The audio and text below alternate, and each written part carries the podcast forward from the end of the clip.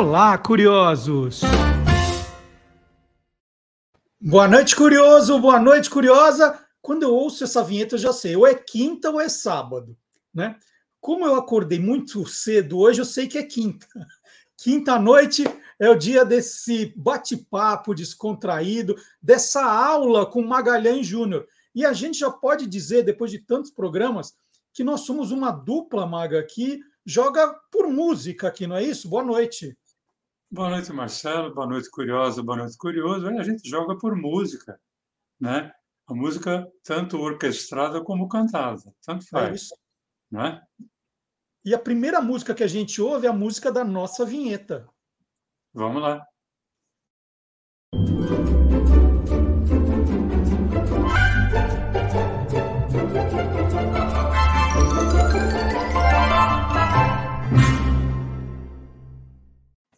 Sim, nós vamos falar de música hoje, porque assim como no rádio, a música teve um papel muito importante na história da TV brasileira, não é isso, Maga?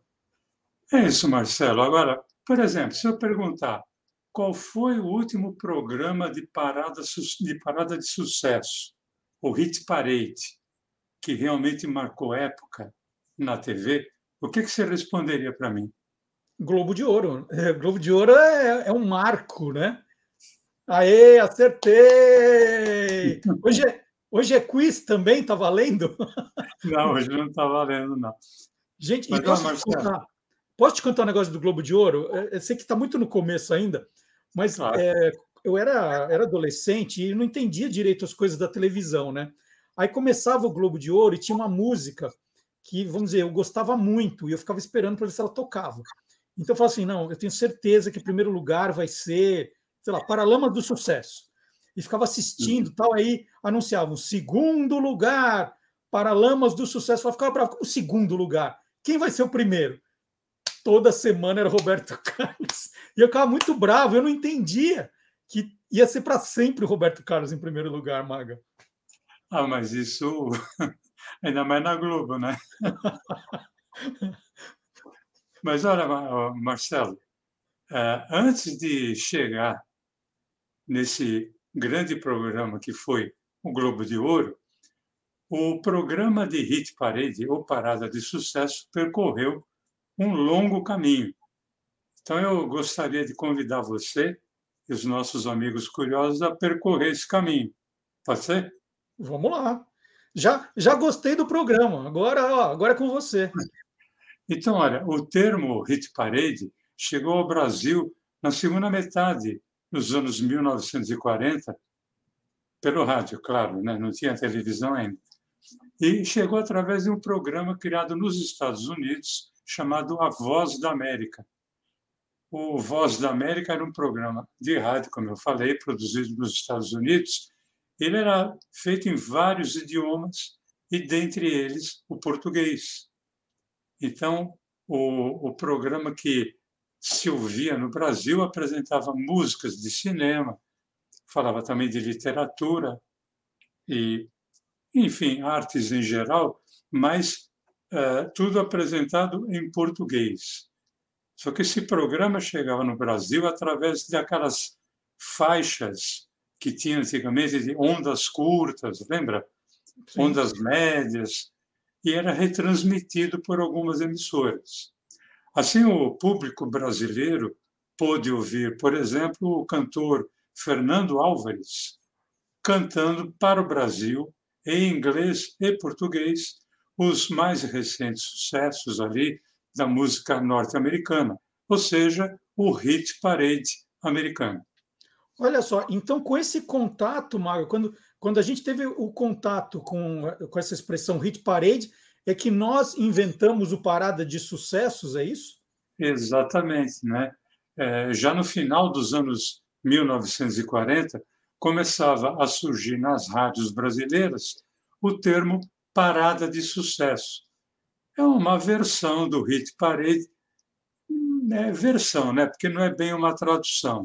Uhum. Mas isso fica e ficava muito evidente quando o cantor Dick Farney, em 1949, viaja para os Estados Unidos e, na volta, lança um programa de rádio chamado parada de sucessos. Esse programa é, era exibido nos moldes do programa americano. O Dick Farney cantava três canções que haviam feito mais sucesso durante a semana e mais um número extra. Ô Maga, então, assim, é, esses termos, né, o hit parade, parada de sucessos, já estavam ali se consagrando, fazendo sucesso no rádio. E então, é, a gente está acostumado aqui a dizer né, que a televisão sempre bebia nessa fonte do rádio. A televisão, assim que foi inaugurada, percebeu esse movimento que estava acontecendo no rádio e resolveu também copiar esse formato? Não, não, não foi bem assim, não, Marcelo.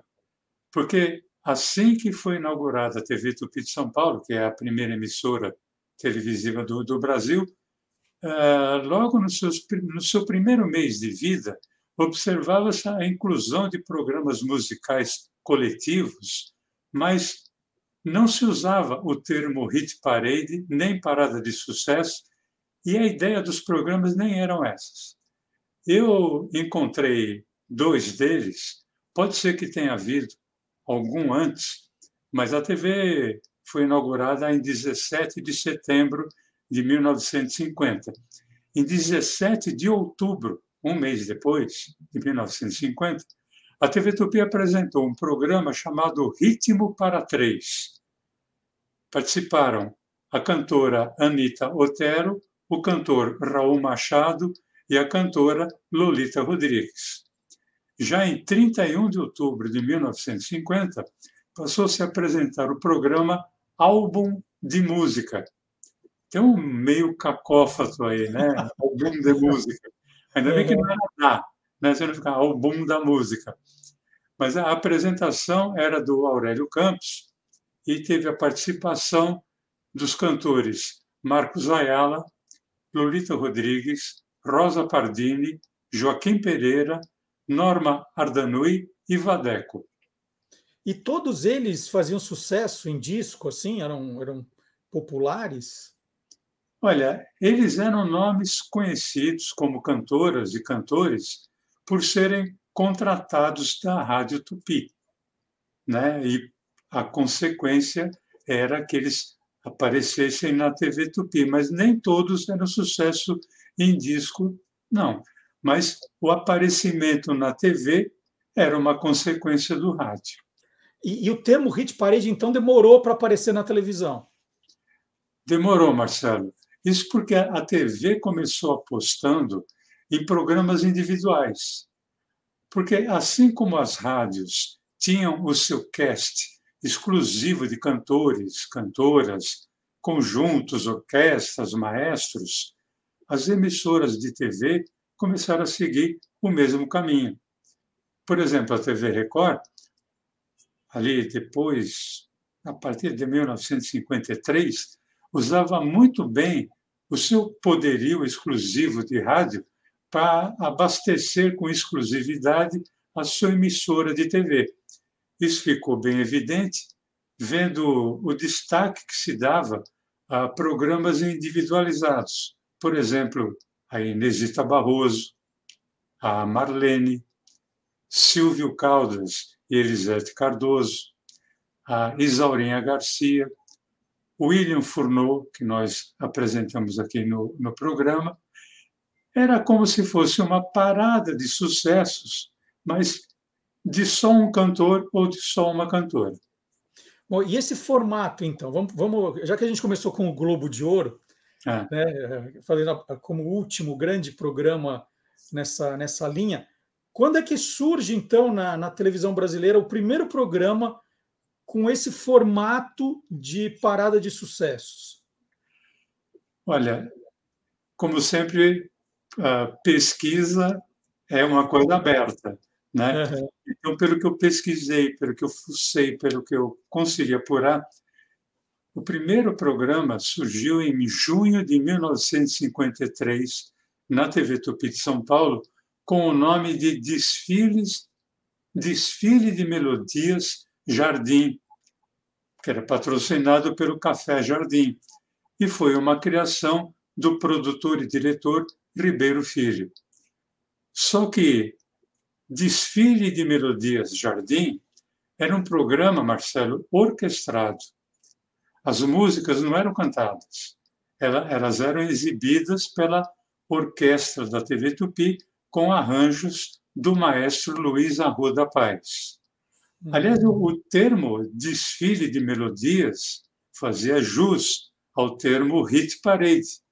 Eu acho que era a melhor tradução para hit parade era justamente desfile de sucessos. Então, concordo com você em termos. Porque quando a gente fala né, do hit parade, do parada de sucesso, a gente fica imaginando aquela coisa do vários cantores, várias cantoras, é, qual é a, a, décimo lugar, nono lugar, aquele suspense para saber qual é a música mais tocada.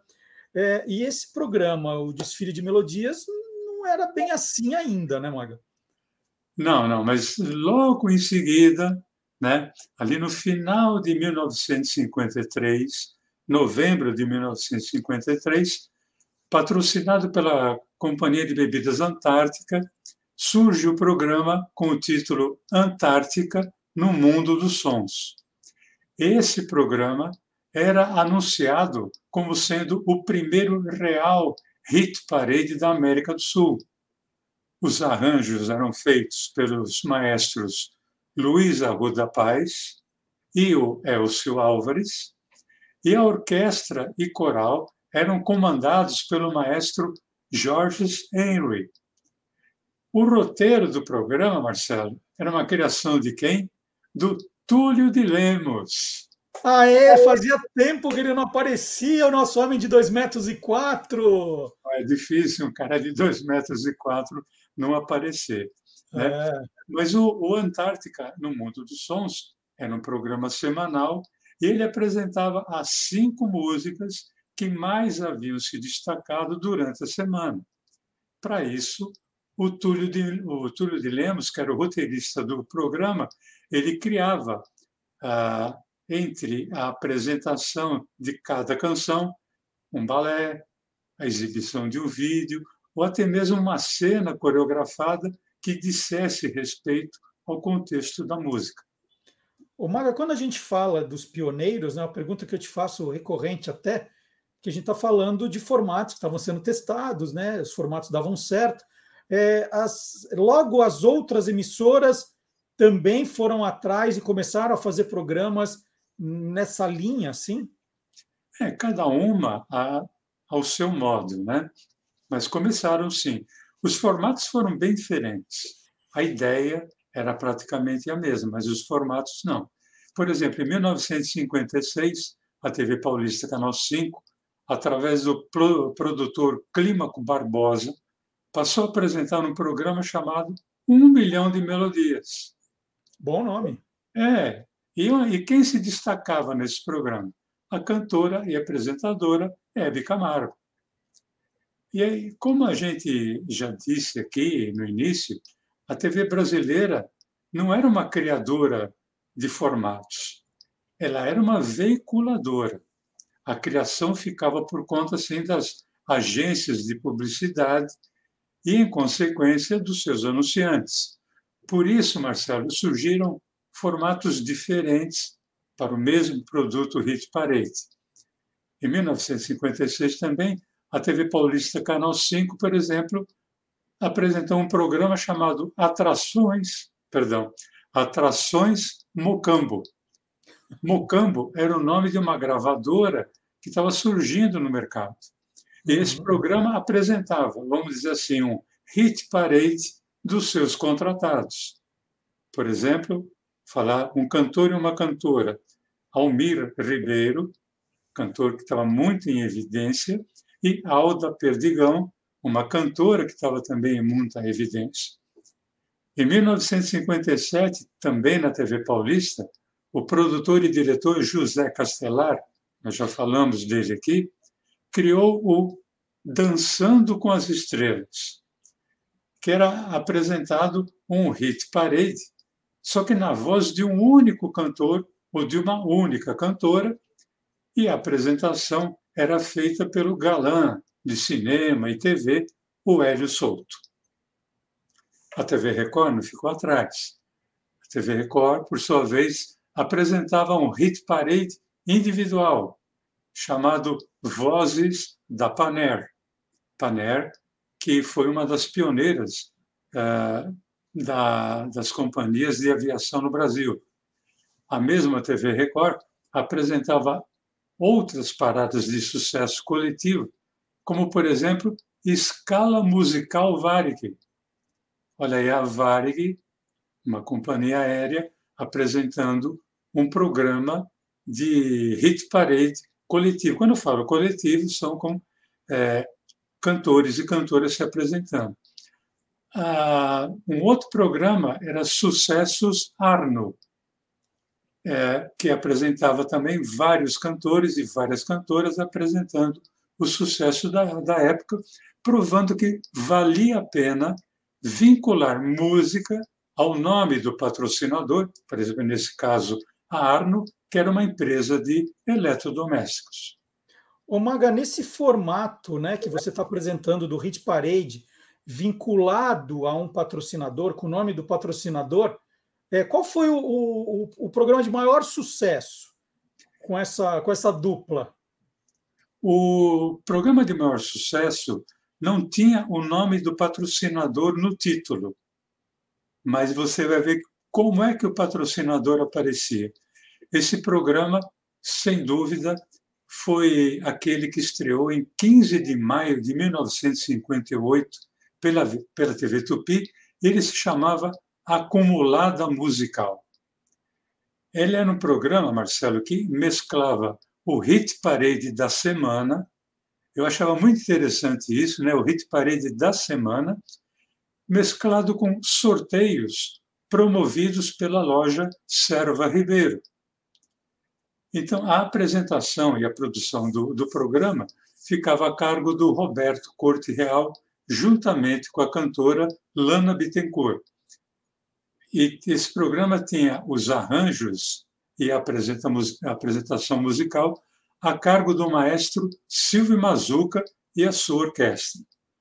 O Acumulado Musical foi um programa que fez assim um, um rápido sucesso, tanto é que no mesmo ano o programa passou a, passou a ser exibido também no Rio de Janeiro, na TV Tupi do Rio.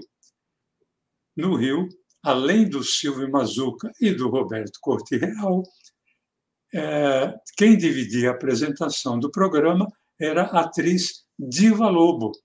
Eu tive, Marcelo, eu tive o prazer de trabalhar com a Diva Lobo ali nos anos 1990 em radionovela. Ela chegou a fazer umas três ou quatro radionovelas, mi, radionovelas minhas. Ah, o acumulado musical era o seguinte, Marcelo. As músicas eram apresentadas no Hit Parade e eram vinculadas a eletrodomésticos que eram sorteados ali durante o programa. Só que para participar do sorteio, o telespectador tinha que ir até a loja Serva Ribeiro para preencher o cupom que era enviado pelo correio para o programa. Não precisava comprar carnê, não, né?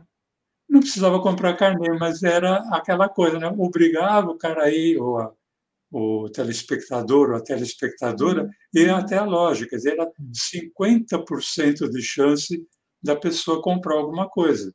Uhum. E o sucesso do programa podia ser observado através dos artistas que participavam.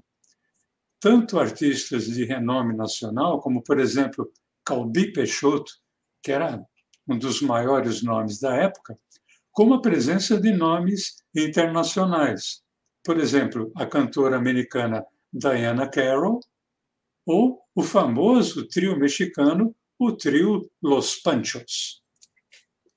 Que sensacional. O Maga, agora sim, é... eu estou um pouco ansioso porque eu queria chegar nesses programas em que a parada de sucesso, o hit parade, fosse por causa da vendagem dos discos, né, do sucesso. A gente começou falando do Globo de Ouro. Quando é que vai entrar isso na história? Olha, acho que vai entrar, Marcelo, semana que vem, porque isso é um assunto para o programa da semana que vem. Olha, o Maga está espertinho, ele foi, foi ali adoçando, falando tal. E quando eu louco para saber do Globo de Ouro, ele vai ficar para a semana que vem. Muito bem, tá topado. Vamos continuar nesse assunto que ele é muito, muito bacana, muito interessante. Mas você não vai embora, não, Maga, porque eu queria te pedir. É, eu acho que, o, o, como nós estamos aqui falando sempre dos pioneiros, dos grandes nomes que construíram a televisão, é, é, a gente tem que prestar uma homenagem. Nós somos, nós temos a obrigação de prestar uma homenagem hoje, né, no final desse programa, ao grande ator Milton Gonçalves, que faleceu na última segunda-feira, dia 30, né? E um nome que foi citado inúmeras vezes aqui nos nossos programas de rádio, porque de fato ele é um daqueles que colocou muitos tijolos nessa construção, né? Exatamente, Marcelo. Milton Gonçalves, que era mineiro de Monte Santo, onde ele nasceu em 1933. Milton Gonçalves foi ator e diretor de teatro, de cinema, TV, sempre dedicado, muito talentoso, generoso, mas também sempre reivindicador. É, é podia ser no teatro. Por exemplo, na peça Eles Não Usam Black Tie, ou na famosa peça Chapetuba Futebol Clube, ou ainda na peça Mandrágora, ou talvez, Marcelo, no cinema, onde ele participou do filme A Rainha Diaba, ou também na sua participação no filme Carandiru, ou então em novelas, né? Ele que fez várias novelas como ator, como ator, por exemplo, em O Bem Amado, ou aquele padre do, da novela Rock Santeiro, aquela versão de 1975 que foi censurada pela ditadura e nunca foi exibida, ou ainda em Pecado Capital. Isso como ator. Mas eh, podia ser também como o grande diretor que ele foi, como, por exemplo, ele quem dirigiu a novela Escrava Isaura. Olha, fosse onde fosse, o Milton Gonçalves estava sempre reivindicando, sempre lutando por todo tipo de igualdade. É, e, e, você, eh, semanas atrás, não vou saber exatamente quantas, né? O Quem Te Viu, Quem TV falou da, de questões de censura. E você citou nesse programa, foi muito importante, uma das nossas maiores audiências do, do canal, foi, justa, foi justamente uma cena que o Milton fazia como padre, né? É, eu não lembro o nome do padre, é padre o quê? Padre? Padre Honório. Honório, padre Honório. Foi isso, né? Foi, ele fez na, na versão que não foi ao ar, a versão de 1975, ele fazia o Padre Honório, a versão de 1975 da novela Rock Santeiro.